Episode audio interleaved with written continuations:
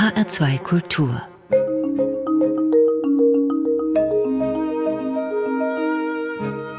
Doppelkopf Heute ist Dunja Reiter zu Gast. Ich heiße Karin Röder. Ihre Karriere in Deutschland begann mit zwei Karl-May-Filmen. Die damals 19-jährige Schauspielerin übernahm zunächst die Rolle der Bardame Belle. Dann der Film Untergeiern. Doch so richtig in Fahrt kam ihre Karriere, als ein gewisser Horst Lippmann ihre Gesangsstimme entdeckte und ihre erste Langspielplatte produzierte. Es folgte ein ereignisreiches Leben mit vielen Aufs und Abs. Herzlich willkommen, Dunja Reiter. Ich freue mich sehr. Ich habe von vielen gehört, dass diese Sendung sehr beliebt ist und es ist mir eine Ehre, heute dabei zu sein. Ebenso, Frau Reiter. Nach Zara Leander haben Sie Ihre Biografie benannt nach einem Titel von Sarah Leander. Nur nicht aus Liebe Wein ist auch einer Ihrer Hits. Und nun haben Sie es wohl zum Motto Ihres Lebens erklärt. Ja, es sollte eine Familiengeschichte werden für meine Enkelin. Über unsere Familie, über meine Oma, über meinen Werdegang hier in Deutschland. Und es ist ein spannendes Buch von meiner Kindheit in kommunistischen äh, Jugoslawien bis heute. Und es geht um Werte, es geht um äh, Glaube, um Erkenntnisse und natürlich um die Liebe. Mhm. Und weil ich viel geweint habe, wegen der Liebe, habe ich gedacht, das soll sie nicht. Und sie ist erst zwei und ich bin ja nicht mehr so jung und vielleicht würde ich nicht erleben ihren ersten Liebeskummer, dass ich sie trösten kann, aber vielleicht kann sie dann in diesem Buch lesen und feststellen, dass es sich gar nicht lohnt, aus Liebe zu weinen. Ja, mag sein. Lena heißt die Kleine und sie ist die Tochter ihres Sohnes Danny mhm. mit Les Humphreys. Der ist auch inzwischen 43 Jahre alt, auch im Musikgeschäft tätig. Sind Sie gerne Oma, Frau Reiter? Sehr gerne. Das ist eine Erfahrung, die ich als Mama nicht gehabt habe. Man ist viel ruhiger, man ist nicht so aufgeregt, wenn irgendwie ein Husten da ist. Ich tröste immer meine Schwiegertochter, weil die ist genau genauso wie ich war, immer aufgeregt und außer sich, wenn irgendwie eine Kleinigkeit passiert. Und das gibt sich, wenn man dann Oma ist, das nimmt man alles mhm. etwas ruhiger. Und wenn Sie dann erstmal mit Ihrer Enkeltochter singen können, genau. ist dann was ganz Besonderes. Ja, nach jedem Kapitel haben Sie auch einen Tipp für die Kleine, liebe Lena. Und äh, da sind so ein paar Anregungen, die sich eigentlich jeder hinter die Ohren schreiben kann. Und Sie hatten ja auch selbst ein sehr inniges Verhältnis zu ihrer Großmutter, schreiben Sie in Ihrer Biografie. Ja, die Kindheit mit meiner Großmutter hat mich auch geprägt. Sie konnte so toll Geschichten erzählen, ausdenken. Sie hat uns, meine Schwester und mir, die Bibel beigebracht. Und das war sehr schön, wie sie das gemacht hat. Sie hat einen Passus gelesen und dann hat sie mit ihren eigenen Worten das dann umerzählt. Mhm verständlicher gemacht. Mhm, kindgerecht. Und, ja, so mhm. bin ich also zur Bibel gekommen über meine Oma mit einer verständnisvolle Art, die äh, für die Kinder vielleicht mhm. besser war als nur Bibelwort. Mhm. Und sie hatte so paar wunderbare Sätze und so hat sie auch unseren Vater erzogen in ganz viel Liebe und hat gesagt, dass man nur im Gefühl der Liebe etwas beibringen, lehren und ja, dass man praktisch nur in Liebe etwas erreichen kann. Mhm. Und noch ein sehr schöner Spruch war, und das hat sie gehalten bis zum Ende, dass im Leben das Wichtigste ist, wie viel Spuren der Liebe man hinterlässt, wenn man weggeht. Schöner und ähm, sie hatte auch ein bewegtes Leben, geschieden mit einem Kind, Alleinerzieherin. War damals sehr ungewöhnlich. Ja, also no go. Also die war wirklich eine besondere Frau. Die hat mich sehr, sehr geprägt. Ist auch ein sehr intensives Kapitel, wie Sie Ihre Großmutter beschreiben und wie ja. Sie sie bewundert haben und Absolut. auch heute noch immer in Ihrem Herzen tragen. Ja. Das ist sehr schön. Ihre Eltern sind dann später umgezogen nach Osijek in eine größere Stadt in Kroatien. Ihr Vater war Korrepetitor an der Oper, Dadurch waren Sie und Ihre Schwester ja. auch oft am Theater. Das war wunderbar. Wir konnten in Fundo spielen und ganzen Perücken ausprobieren und Kostüme und in der Zeit, wo er mit Opernsänger probiert hat.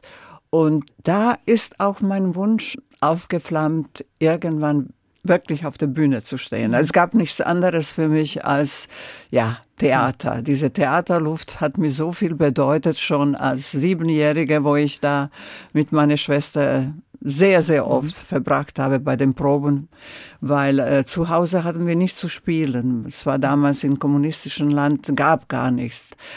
Aber wir waren so reich an Ereignissen und ich habe nichts vermisst. Ja. Und Sie waren kind. ja auch im Kinderchor bei Ihrem genau, Vater. Genau, genau. Also ich verstehe schon, wenn man so als Kind auch auf der Bühne hinter den Kulissen herumtoben kann oder auch mitmachen kann, dann braucht man auch gar nicht viel Nein, Spielzeit und es gab auch ein paar Dinaren, es gab auch eine Gage. Ah ja, okay. Für Eis hat es gereicht. Aha, immerhin. Ja. Die Sängerin und Schauspielerin Dunja Reiter ist zu Gast bei Doppelkopf in HR2 Kultur in Osijek in Kroatien aufgewachsen, Abitur, Theaterakademie bzw. Akademie für Theaterkunst. Und Sie hatten, haben Sie ja gerade gesagt, schon sehr früh die Idee, Schauspielerin zu werden.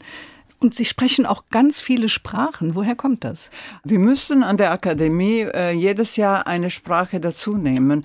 Das war nicht so perfekt, nur dass wir in ein Stück zum Beispiel einen französischen Satz oder italienischen Satz richtig aussprechen können. Ja, also Kroatisch sowieso, dann Italienisch. Genau. Deutsch haben Sie da auch schon ein bisschen gesprochen, Ja. Englisch, Französisch. Muss ja nicht alles so super perfekt sein. Genau. Naja, Frau Reiter, bald kamen Sie zum Film. Trotz festem Engagement, das man Ihnen nach der Theaterakademie angeboten hatte. Und da ist eine Art, heute würde man sagen, Casting gewesen, Ja. wo Sie als junge Darstellerin die Möglichkeit hatten, an einem Karl-May-Film teilzunehmen. Wie ist das abgelaufen?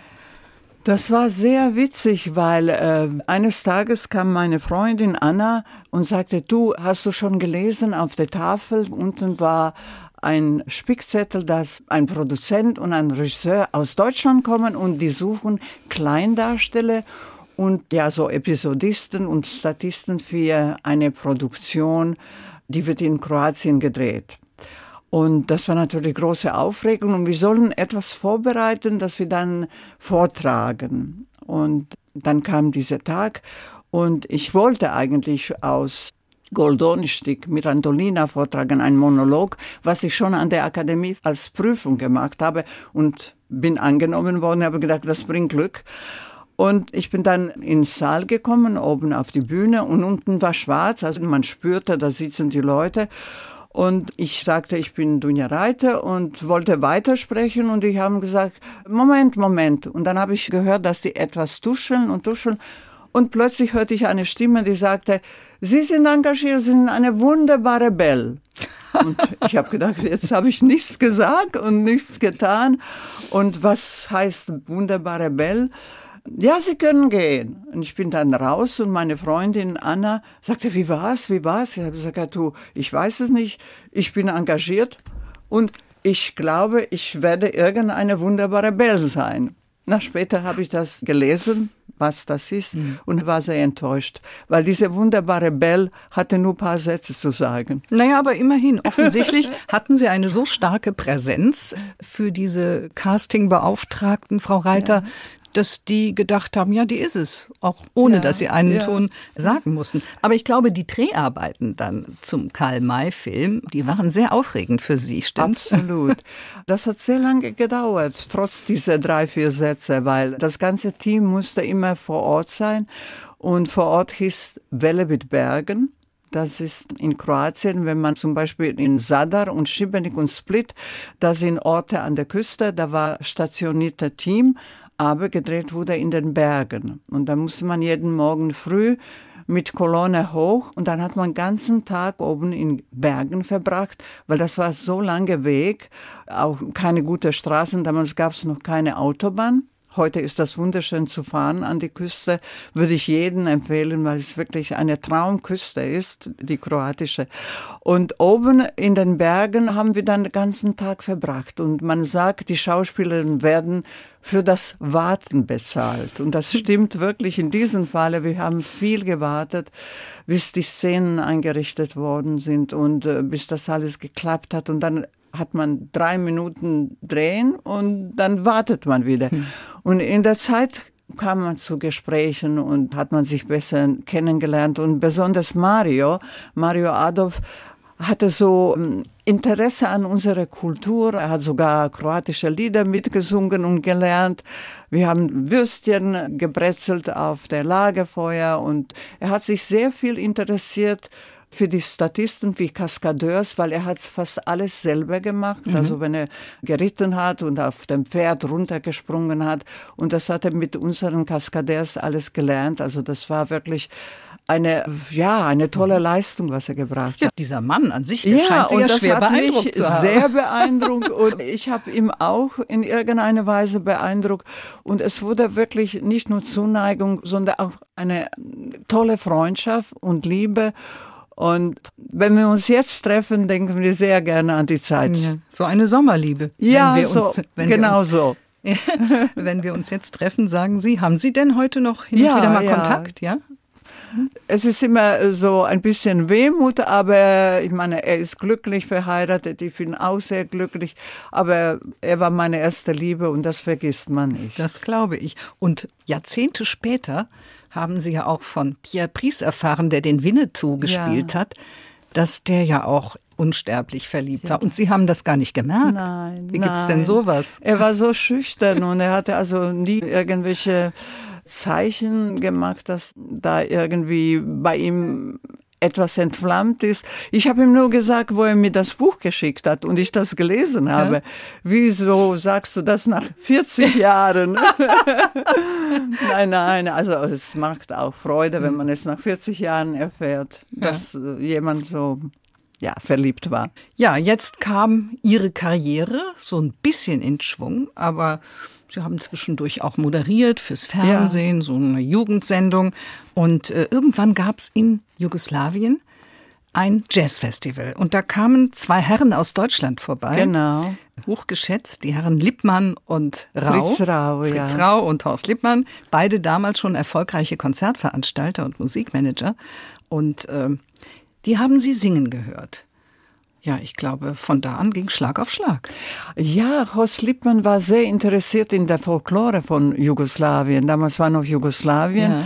Und er hat dieses Volkslied gehört, was ich im Fernsehen gesungen habe, und meinte, wenn man mehr von so, so Lieder hätte, er würde gerne etwas mit mir machen. Da sind die abgereist nach diesem Jazzfestival, der in Bled in Slowenien war. Und ich habe gedacht, ich höre nie mehr was von diesen Herren. Habe ich mir aber sehr geirrt, weil nach der ungarischen Revolution hat Tito sich zu Westen äh, mhm. orientiert, weil er Angst hatte von Russen. Und da kamen die ersten Konzerte, die ersten Künstler aus Europa zu uns.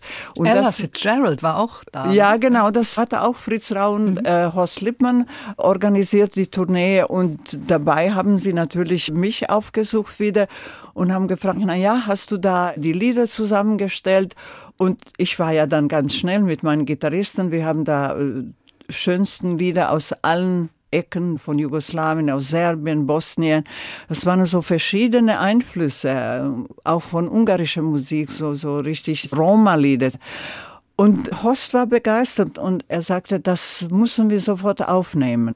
Und hatte uns eingeladen, das war hier in Frankfurt mein erster Besuch und dann wurde eine Langspielplatte produziert für CBS damals. Das war Ihr erster Besuch im Westen, genau. Ihr erster Auf genau. Aufenthalt im Westen ja. überhaupt. Ne? Das war für mich alles in Wunderland. Mhm. Ich habe plötzlich gedacht, wo bin ich? Die Schaufenster, die haben mich, ach, die Parfümerien und die ganzen tollen Kleider. Und das gab gar nicht in Jugoslawien. Ne? Wie ehemalige DDR, es gab wirklich nichts. Und äh, das war natürlich nicht nur Kulturschock, sondern es war auch ja, Kapitalismusschock. Ne? Und dann bin ich zurück und meine Akademie fertig gemacht, aber immer wieder gependelt nach Deutschland, weil die Platte musste promotet werden und habe Radiosendungen gemacht.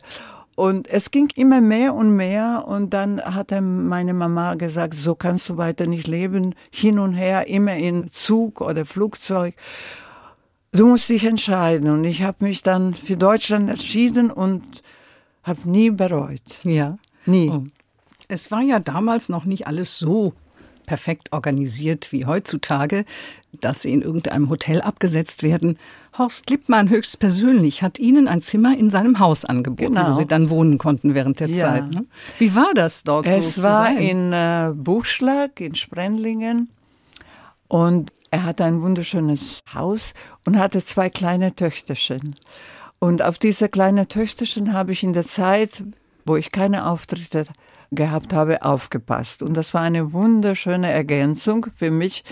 Künstlerisch habe ich zu tun gehabt und dort habe ich so eine richtige Familie gehabt. Ja. Noch immer freue ich mich, wenn ich die beiden sehe und treffe und es war eine schöne Zeit bei denen. Es ging ja im Grunde, kann man sagen, Schlag auf Schlag in dem Moment. Später folgten ja noch diverse TV-Produktionen wie Salto Mortale oder Traumschiff und Irgendwann hatte sie Harry Belafonte in seine Show. Er hatte so eine Art Talkshow damals im ja. amerikanischen Fernsehen eingeladen. Und da saß auch ein gewisser Robert Kennedy als ja. Gast.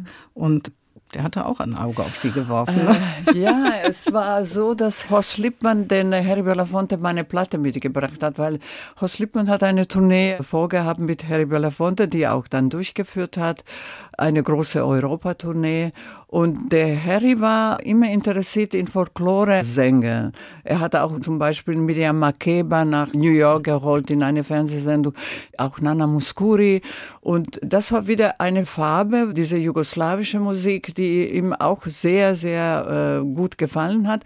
Und er hat zu Horst Lippmann gesagt, ja, ich würde Sie einladen. Ich habe jetzt eine Talkshow als Gast, habe ich acht Tage, eine Woche bei NBC eine Talkshow mit Gesang. Da singen auch die Künstler und ich habe immer so was Besonderes und da würde die äh, Dunja sehr gut passen. Eine so kam die nach ne? New York und die Fernsehsendung lief und ich saß neben Robert Kennedy, da war noch Zero Mostel, dieser wunderbare Komiker mhm. und Paul Newman war auch Ach, ja. mhm. und die blauen Augen von ihm werde ich nie vergessen. Also solche tolle blaue Augen habe ich nie in meinem Leben bei einem Mann gesehen. Und Diane Carroll, eine wunderbare Sängerin. Und Robert Kennedy, und ich habe gedacht, das ist nicht absichtlich, hat er immer mein Knie berührt. Also Sie saßen direkt neben ihm. Genau, und das wurde dann immer wiederholt und ich rutschte immer wieder weiter. und irgendwann hat Mario Nardelli, mein Gitarrist, der neben mir an der anderen Seite hatte geschmunzelt und hat das gemerkt. Und nach der Sendung kam dieses Angebot, den ich dann abgelehnt habe. Und Mario hat sich furchtbar aufgeregt. Angebot? Also mein Gitarrist meinte, wenn ich eine Frau gewesen wäre, hätte ich sofort Ja gesagt. Ach, er hatte eindeutige Absichten. Äh, ja, mhm. aber ich fand das nicht so schlimm, weil ich habe schon gehört, dass die Brüder ja nicht gerade treu sind ihren Ehefrauen. Die haben wohl beide nichts an. Ja, aber lassen. es hat mich sehr getroffen, weil dann in August wurde ein Attentat auf ihn geübt und da ist er gestorben. Das hat mich sehr, sehr, mhm. sehr geschmerzt. Er war wirklich ein Befürworter, dass die Schwarzen Rechte kriegen und das war so eine Hoffnung für die Schwarzen.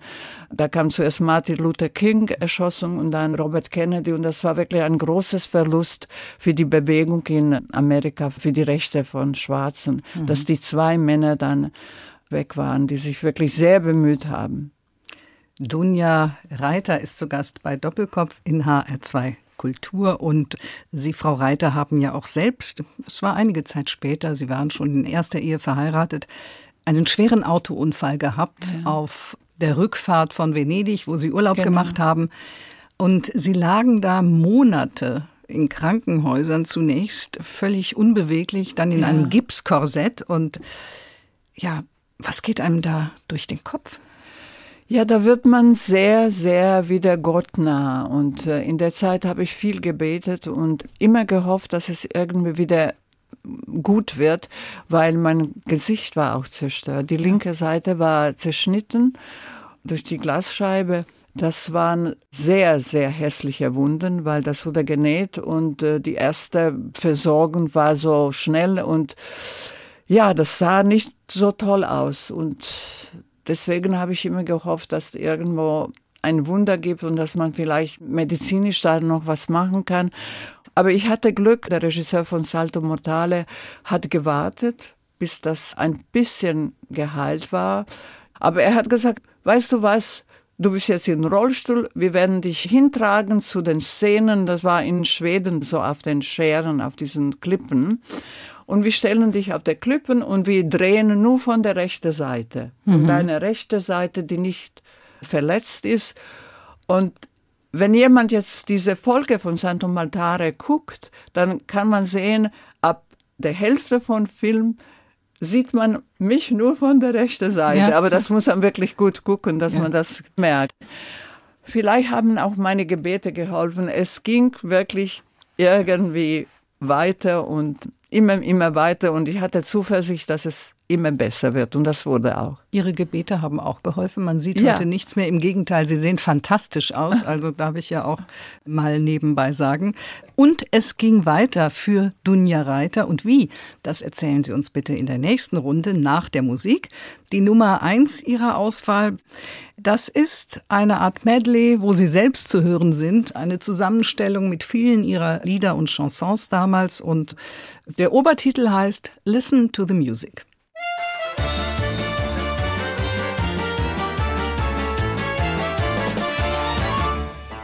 Es war so ein Tag wie jeder andere, doch mir schien, dass er ganz anders war. Denn du und ich, wir gingen durch den Sommer und ringsum war die Welt so wunderbar.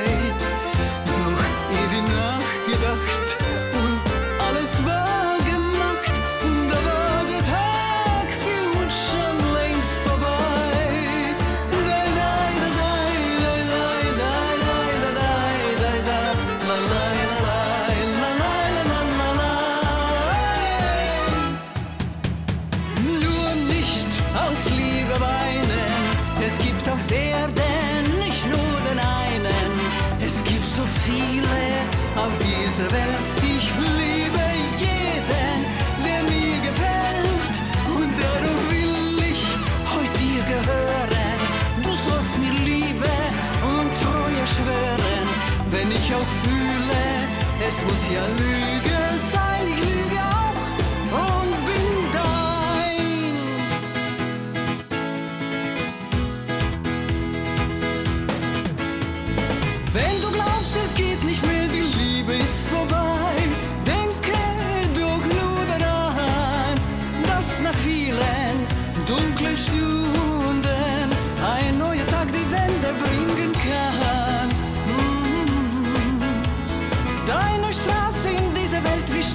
schnell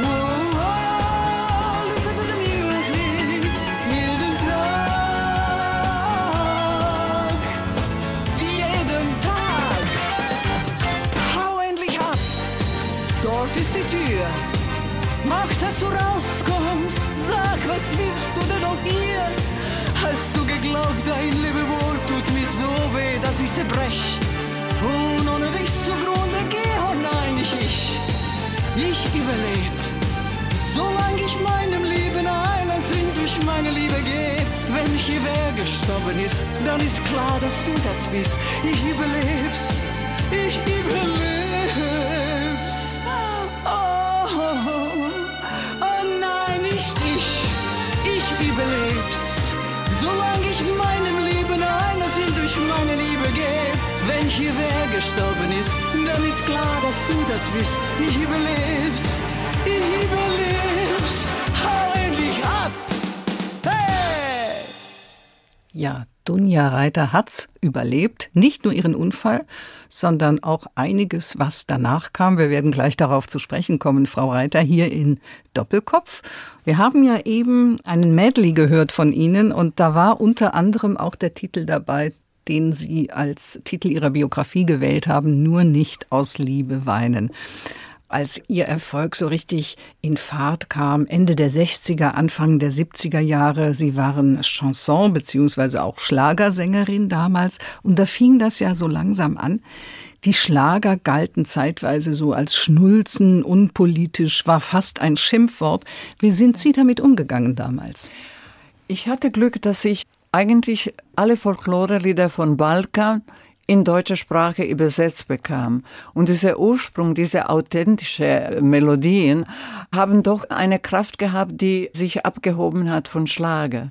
Und das ist wie an jenem Tag oder was ist schon dabei. Das sind alle folkloristische Melodien, die mit deutschen Text etwas Schlagerhaftes bekommen haben. Mhm. Aber in Ursprung, die Musik, die war authentisch und ehrlich. Und deswegen, ja, ich glaube, das hat mich damals gar nicht gestört, weil das waren Lieder meiner Heimat oder Balkanlieder oder Roma-Lieder. Ich habe ganz ja. viele Roma-Lieder in auch Originalsprache aufgenommen, wie Jelem Jelem. Das ist 71, glaube ich, wurde diese Melodie als offizielle Roma-Hymne ausgerufen in London. Und das sind also richtige Juwelen. Und wenn man dann natürlich deutscher Text, kriegt man das ein bisschen schlagehafter und dann wird das auch populärer, mhm. was auch gut ist. Und Sie hatten ja Erfolg damit ja, dann auch. Ne? Genau. Ja. Und wie haben Sie überhaupt das Ende der 68er Zeit, diese ganze Zeit erlebt? Da waren ja diese sogenannten Studentenunruhen einerseits. Flowerbauer auf der anderen Seite. Ja.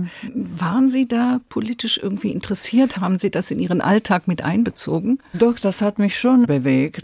Ich habe nur Angst gehabt, dass es wieder zurück in Kommunismus, dass das nicht irgendwie ein Weg ist, weil bei mir in Jugoslawien war schon nicht schön. Das mhm. Leben als Kind war wunderbar, ich hatte tolle Kindheit, aber ich weiß, dass meine Eltern immer erzählt haben, dass es nicht so toll ist, wenn man nicht diesen Parteibuch hat, ja. dieses rotes Büchlein und dass man auch ein bisschen Schwierigkeiten hat, wenn man nicht in der Partei ist, dass man schief angeschaut wird.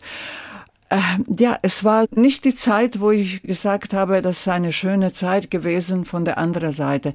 Und da, wo diese Krawalle angefangen haben, natürlich tat mir weh, dass Rudi Dutschke erschossen wird oder dass da Studenten... Benno Ohnesorg ist ja, erschossen worden. Ja. Und, und Rudi äh, Dutschke wurde dann angeschossen und ist zehn Jahre später genau, daran gestorben. Genau. Aber auch habe ich Angst gespürt, dass das nicht umkippt in wieder ein kommunistisches ja. Land, Deutschland. Ja. Im Gegenteil, durch diese Studentenaufstände ist ja Deutschland womöglich erst zu dem demokratischen Staat geworden, genau, der genau. es heute ist, muss man ja auch mal festhalten. Jetzt Ihre Biografie, Frau Reiter, nur nicht aus Liebe weinen. Ja, wahrscheinlich haben Sie sich, Sie hatten es zu Anfang angedeutet, selbst nicht so ganz gehalten. gehalten. Diese äh, denn einmal zumindest haben Sie ganz viel geweint. Absolut, Liebe, ne? absolut. Ich meine, diese Zeile hat nichts an Ausdrucksstärke und Aktualität verloren. Diese Zeile ist immer wieder da, aber die Liebe ist nie glatt. Mhm. Also die Liebe hat viele Facetten und es gibt immer das andere, wie bei Tag und Nacht und bei Schmerz und Liebe und bei Freude und Traurigkeit. Ich wusste, dass keine Beziehung ist so, dass man sagt, alles ist himmelvolle Geigen. Und die ersten zwei Jahre in meiner Ehe mit Les Humphries waren wirklich wunderschön. Und deswegen, ich möchte auch über meinen Ex-Mann nichts Böses sagen, weil durch den Erfolg hat er sich verändert. Mhm. Vielleicht war das auch alles zu viel. Er musste immer neue Hits schreiben, äh, mhm. dann viele Tourneen, dann Plattenaufnahme. Auch die anderen Sachen wie Alkohol, Groupies, das alles hat irgendwie ja, ihm verändert. Ja, man muss vielleicht dazu sagen, Sie haben ja Ihren ersten Mann und das war ein Kameramann. Sie ja. beschreiben ihn in ein wunderbarer Mensch, ja. wunderbaren netten ja. Menschen. Den haben Sie wegen Les Humphreys so verlassen, weil Sie plötzlich Liebe auf den ersten Blick, so woran Sie das. nie geglaubt mhm. hatten, mit Les Humphreys. Dann haben Sie ja auch geheiratet sehr ja. bald und scheinbar stand Ihnen alles offen. Sie hatten keine finanziellen Sorgen, es war ja. alles ganz schön. Und dann veränderte sich ja, Les Es war eine Villa mit 18 Zimmern, mit Personal, mit Sekretärin, mit Autochauffeur. Es war alles da, aber es wurde immer weniger Platz für die Liebe, weil Ego von meinem Ex-Mann immer größer wurde und er ließ sie nichts mehr sagen und Alkohol hat äh, dazu gebracht, dass er auch wirklich ganz anders geworden ist und ich habe gemerkt, dass ich äh, nicht vermocht habe, mit meiner Liebe ihm wieder dazu bringen, dass er so wird, wie er war, als ja. wir uns kennengelernt mhm. haben. Und ich habe gemerkt, dass ich nicht glücklich würde und ich habe auch Sorge gehabt für meinen Sohn, weil ähm, da kamen auch unschöne Szenen, wo ich dann auch mit Fritz Rau darüber geredet habe, wo er dann sagte, ach, kann man einfach die Hand ausrutschen. Mhm. Und ich mhm. wollte nicht, dass denn meinen Mann Hand ausrutscht, nicht zu mir und nicht zu meinem Sohn. Und das war dann schon irgendwo die Entscheidung, die dazu geführt habe, dass ich wegging, dass ich losgelassen habe, weil man muss loslassen. Ja. Wenn das nicht mehr geht und wenn die Liebe also keinen Platz hat und erstickt, und das war wirklich, mhm. die Liebe wurde tatsächlich in dieser 18 Zimmer großen Villa plötzlich erstickt worden. Und das einzige Ausweg wegzugehen. War für Sie wahrscheinlich so wie ein goldener Käfig. Und wenn man bedenkt, welche Zeiten da herrschten, das war Anfang der 70er Jahre, da ja, war das da durchaus kann üblich. man schon die Hand ausrutschen. Ja, das war, das, das war nicht war, böse. Genau, ja. das war da nicht nur gegenüber der Frau, ja. sondern die Prügelstrafe gegenüber ja. den Kindern war ja auch noch nicht abgeschafft. Die Frau brauchte noch Erlaubnis, um arbeiten zu dürfen von ihrem Ehemann. Sie genau. durfte kein eigenes Bankkonto haben. Also man muss sich das vorstellen, wie viele Frauen damals auch nicht die Konsequenz gezogen haben, Frau Reiter, die Sie gezogen haben. Und das war ja schon sehr mutig. Wo sind Sie dann hin, nachdem Sie aus der Villa ausgezogen sind? Ich hatte eine Agentur, also Managerin, die auch Ivan Rebrov in Agentur hatte und mich. Und in Neu-Isenburg hatte sie ein Büro mit einer kleinen Anliegewohnung. Es war eigentlich nur ein Schlafzimmer und eine Küche und ein Bad. Und die wurde benutzt von Ivan Rebrov, wenn er in Frankfurt war. Mhm. Da habe ich sie gebeten, ob ich da Zuflucht finden kann, bis ich etwas anderes finde. Weil ich wollte zurück nach Hessen. Ich wollte eigentlich zurück zu Freunden. Sie fühlen sich das hier war, zu Hause? Ja, da war Fritz Rau und Horst Lippmann noch am Leben. Und da habe ich mich zu Hause gefühlt mhm. hier. Und Hamburg wollte ich unbedingt verlassen, weil ich konnte nicht in Hamburg weiterleben, weil Les da gelebt hat. Und das war für mich wieder zurück nach Hause zu kommen und ich habe mich sehr gefreut, dass ich da paar Monate in dieser Anliegewohnung bleiben konnte mit meinem Sohn. Und das war auch schön, weil da äh, zwei Sekretärinnen gearbeitet haben, die mir auch geholfen haben, auf Danny aufzupassen, wo ich irgendwo Auftritt hatte.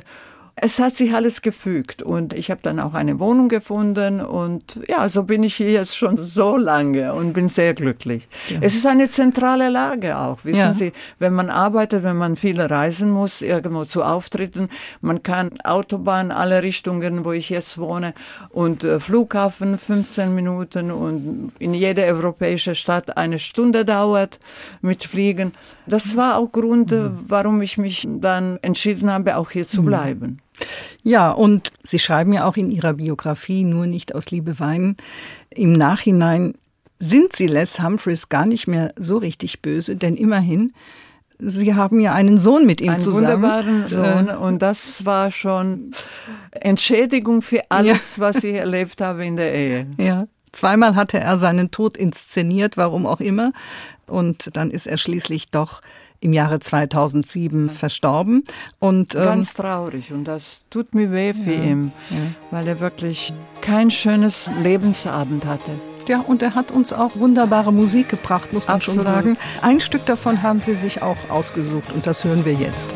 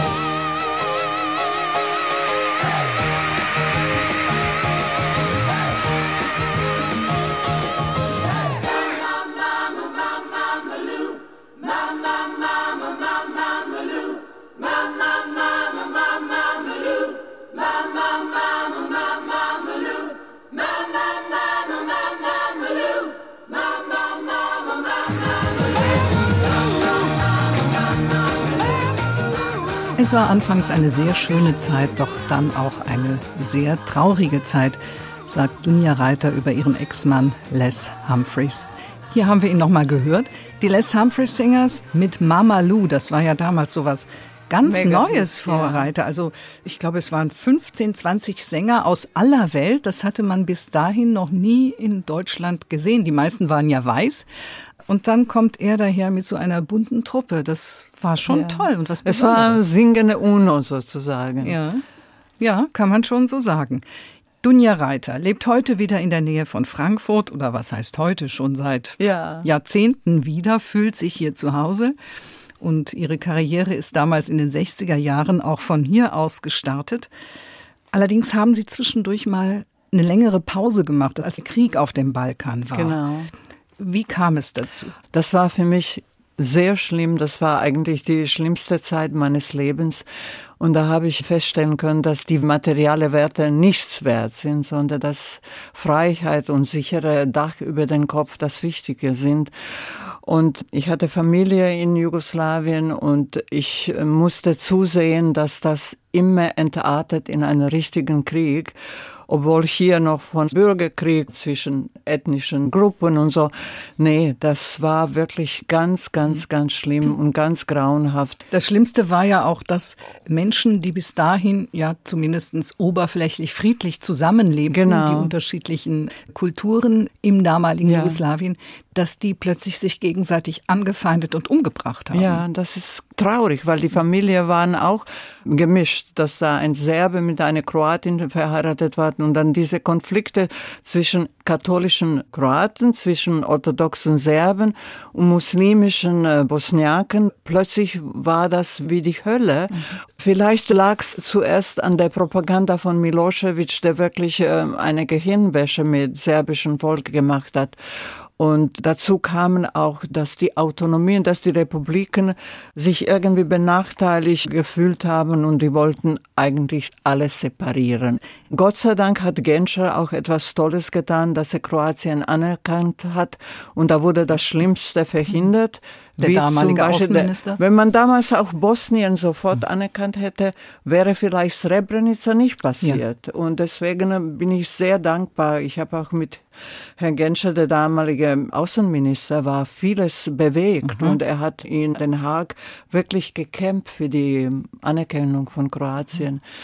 Und äh, die Kroaten sind ihm noch heute sehr dankbar. Da gibt es eine Genscherstraße, da gibt es eine Statue auf Insel Brač von ihm. Dann gibt es Cafés, heißen Genscher Café. Und die Leute, als er gestorben ist, haben sein Bild ins Schaufenster mit schwarzen Flor gemacht. Also das war eine, ja, eine Erlösung für Kroatien. Das ist nach fünf Jahren wurde dann Ruhe in Kroatien. Und andere Republiken hat noch gedauert bis fast zehn Ja, Jahre. so nach und nach sind dann die Ja. Republiken unabhängig geworden oder haben selbst ihre Unabhängigkeit ausgerufen, unter anderem auch Kroatien, wo Sie geboren sind, Frau Reiter. Und Ihr künstlerisches Engagement hatten Sie während der Zeit des Krieges etwas zurückgestellt, auch Ja. um zu helfen. Sie haben ja da Sehr einiges viel, sehr viele zusammengetrommelt. Konvois haben Mhm. wir begleitet und meine Kollegen haben mir auch geholfen. Anonyme Helfer waren so viele, die runtergefahren sind mit Medikamenten, mit Nahrung, mit Decken. Also was ich damals in Deutschland erlebt habe, da muss ich sagen, ich habe keinen bösen Deutschen kennengelernt in dieser Zeit. Wirklich nicht. Und meine Kollegin zum Beispiel Frank Essner hat sofort ganz am Anfang 3000 D-Mark gespendet an Lebensbrücke. Das war die Organisation, Ja, die aha. geholfen hat, die mit mir zusammengearbeitet hat, weil ich als Privatperson kann keine Spenden sammeln, aber die haben das wunderbar gemacht. Die haben Aufrufe äh, getätigt und dann also immer wieder Konvois runtergeschickt, die ich auch begleitet habe mit Kollegen und Heino hat sich gemeldet und Ja. ist mit mir runtergefahren. Das würde ich ihm auch nicht vergessen. Ja, und Pierre Pries, glaube ich, auch. Äh, ne? Pierre Brice ganz viel, der hat auch separat wirklich sehr, sehr viel gemacht. So konnten Sie Ihre Prominenz nutzen, auch um Absolut, zu weil helfen? das war wichtig, um Anerkennung hier in Medien zu kriegen, dass die schreiben, dass da wirklich ein Krieg Hm. wütet. Und so haben wir die Medien bewegt, dass das immer wieder geschrieben wird, dass die NATO und dann später auch die Amerikaner etwas Ja. bewegen, Ja. dass es das endlich aufhört. Dann ist irgendwann schon ein bisschen Ruhe eingekehrt. Inzwischen ist Kroatien auch wieder ein beliebtes Urlaubsland, Ja. wie auch schon mal in den 60er Jahren. Und wenn Sie, Frau Reiter, jetzt, ich weiß nicht, ob Sie an Ihrem PC gesessen haben, aber zurückblicken in diese Zeit, denn das mussten Sie ja, als Sie Ihre Biografie aufgeschrieben haben, kommen diese schmerzlichen Erinnerungen dann auch so wieder hoch? Absolut. Das schmerzlichste Teil war wirklich die Krieggeschichte, also das Balkankrieg. Ich habe alles mit der Hand geschrieben. Mit der Hand? Warum ja, das? Ich fand das wie ein Brief zu schreiben, irgendeinen lieben Freund. Und da war diese Zeit, wo ich Krieg bearbeitet habe, sehr hart. Da musste ich manchmal aufhören, weil es gab einen Brief von einem Mädchen, die geschrieben hat, was sie alles verloren hat in den Krieg. Sie lag im Kinderkrankenhaus und das war wie ein Gedicht. Die hat mir das in die Hand gedrückt. Und sie schrieb, ich habe alles verloren, meine Kindheit wurde mir gestohlen. Und wer wird mir das irgendwann zurückbringen? Und ich hatte damals Gänsehaut, wo ich das gelesen habe. Und diesen Brief habe ich auch im Buch. Und an der Stelle, wo ich das dann neu ähm, gelesen habe, musste ich aufhören zu schreiben, weil ich wirklich tränennah war. Kann ich mir gut vorstellen. Dann schlagen wir jetzt mal wieder ein freudigeres Kapitel auf, denn Frau Reiter, Sie sind inzwischen zum dritten Mal verheiratet mit dem Fernsehproduzenten und Ihrem Manager Michael Eichler. Der ist 14 Jahre jünger als Sie. Ja. Und Sie haben das gar nicht gleich gemerkt, dass da so viel Nein, Altersunterschied nein. zwischen er, Ihnen er ist. sah auch etwas älter aus und wollte mir auch nicht verraten und ich habe das auch nicht für wichtig gefunden, weil es war eine wunderschöne Begegnung und er hat sofort auch ein tolles Verhältnis mit Danny gehabt, mit meinem Sohn und deswegen war das kein Thema für uns. Ich sah etwas jünger aus, er sah etwas älter aus und er war so irgendwie erwachsen, dass das kein Thema für uns war. Erst später, wo ich dann erfahren habe, dass er wirklich 60 geboren wurde, habe ich gedacht, äh, ja, gut, wie wird das im Alter? Aber dann haben wir wieder geredet, wir leben jetzt und vielleicht werden das wunderschöne Jahre und die sind. Wir sind jetzt über 33 Jahre zusammen. Ja. Und wenn wir damals gesagt haben, nee, wir trennen uns, weil der Unterschied so groß ist, dann hätten wir da diese tolle 33 Jahre nicht gehabt. Eben, genau. Und Sie schreiben ja auch in Ihrem Buch, Sie sind nicht gleich aufs Ganze gegangen. Erst war das nur so eine Ja, genau. äh, Freundschaft. Und dann wurde es ernst. Doch erst nach 25 Jahren Beisammensein Genau. haben Sie geheiratet. Warum so spät? Da sind die manchen schon geschieden Ja. oder äh, gehen getrennte Wege. Nein, das war nach dem Krieg, wo alles wieder in Ordnung war. Aber in, in der Kriegszeit haben wir nicht an Heirat gedacht oder irgendwie. Das war das Letzte, wo man feiern würde, irgendeine Hochzeit. Aber ein paar Jahre nach dem Krieg waren wir an der Küste wieder bei Besuch. Meine Schwester lebt in Sada, das ist ein wunderschöner Ort an der Küste. Und da gibt's ein Restaurant, wo wir sehr oft sind und da sind auch Freunde von uns und die haben uns ein Video gezeigt, wo die zum zweiten Mal geheiratet haben, weil damals in Jugoslawien gab nur standesamtlich, da gab es Ah, ja. keine kirchliche Hochzeiten und die haben das in Kirche dann gemacht und das war so schön, so romantisch und so emotionell, dass mein Mann hat gesagt, lass uns auch so heiraten und hier in deine Heimat, dass wir dann auch ehrlich, authentisch, so haben wir das gemacht. Meine Freundin hat alles organisiert. Am nächsten Tag war der Pfarrer schon da und hat den Datum fixiert. Ja, und das war wunderbare Hochzeit, kein großer mm, pompöse Getue wie bei der Hochzeit mit Les, keine Medienhochzeit, wie das mit Les war.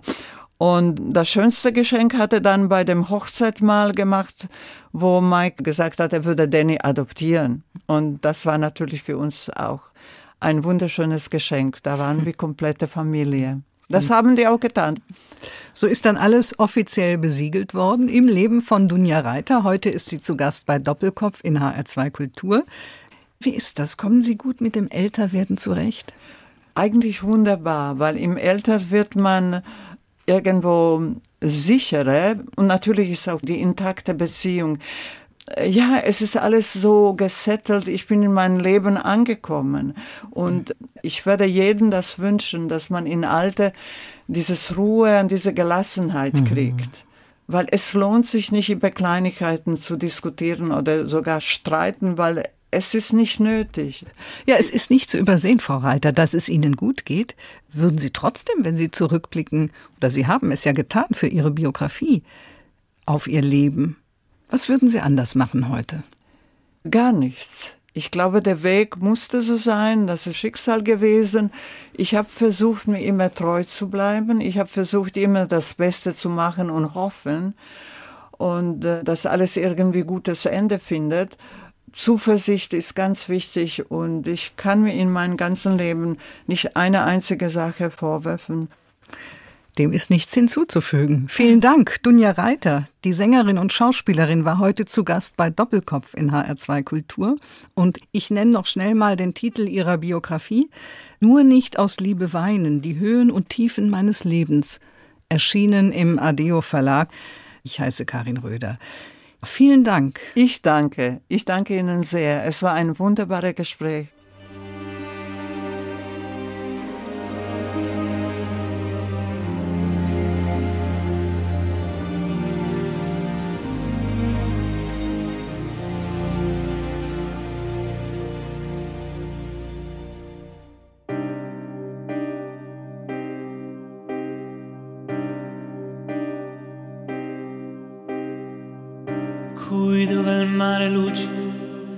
Tira forte il vento su una vecchia terrazza davanti al golfo di Suriento. Un uomo abbraccia una ragazza dopo che aveva pianto, poi si schiarisce la voce e ricomincia il canto.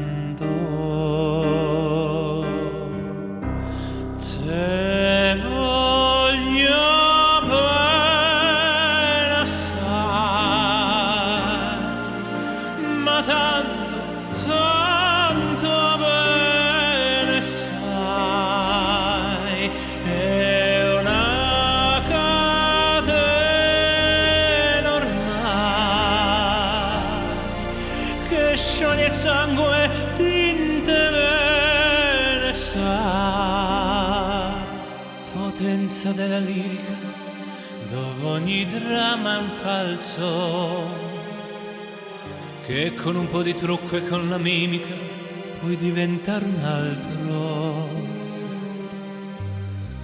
ma due occhi che ti guardano così vicini e veri ti fan scordare le parole, confondono i pensieri. Così diventa tutto piccolo, anche la notte là America. Ti volti e vedi la tua vita come la scia di un'elica.